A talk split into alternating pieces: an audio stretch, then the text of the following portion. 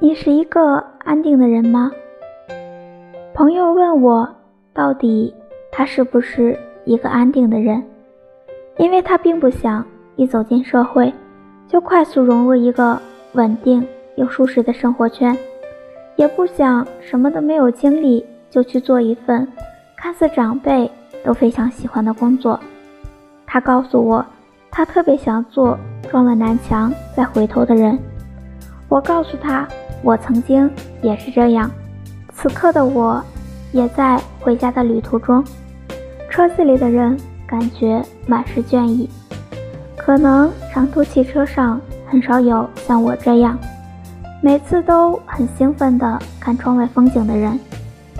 上班的时候感觉有无穷的精力，可能也因为做了自己比较感兴趣的工作，因为喜欢小孩子，所以一直在教育行里摸爬滚打了很久。记得刚出来工作的第一年。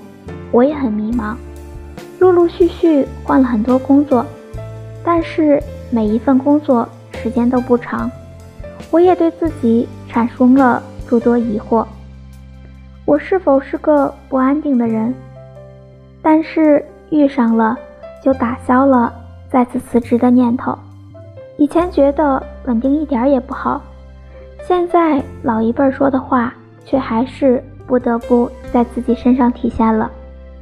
如果你不知道自己想要什么样的生活，就拼命的做你喜欢的，因为年轻，所以不怕挫折，大不了从头再来。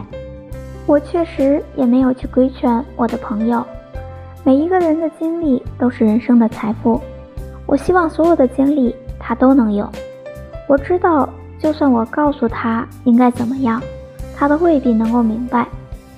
不关心你到底遭受了多少人非议，做了别人认为不好的事情，关心这件事你是否真的热爱？我相信一切都会有尽头的，就像我现在坐的长途车，哪怕再远，它总是有终点的。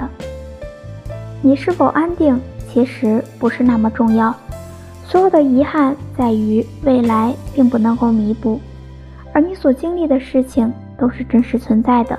或许将来你会想，我这样一个人虽然没有一辈子都风光，但好在我没有遗憾，所有的心愿我都完成了，哪怕最后多不尽人意。我们都知道遗憾的代价，但是我们谁也阻止不了遗憾，更阻止不了遗憾带给我们的伤害。但是我们依然要去经历这样或者那样的遗憾。我们可能还在努力的去热爱，努力的去坚持。没关系，我们年轻。但所有的苦，我希望不要一个人扛。但愿你一切如愿。半夏微凉电台 M F 三二六三二，想要听到更好、更多的节目。欢迎点赞转发。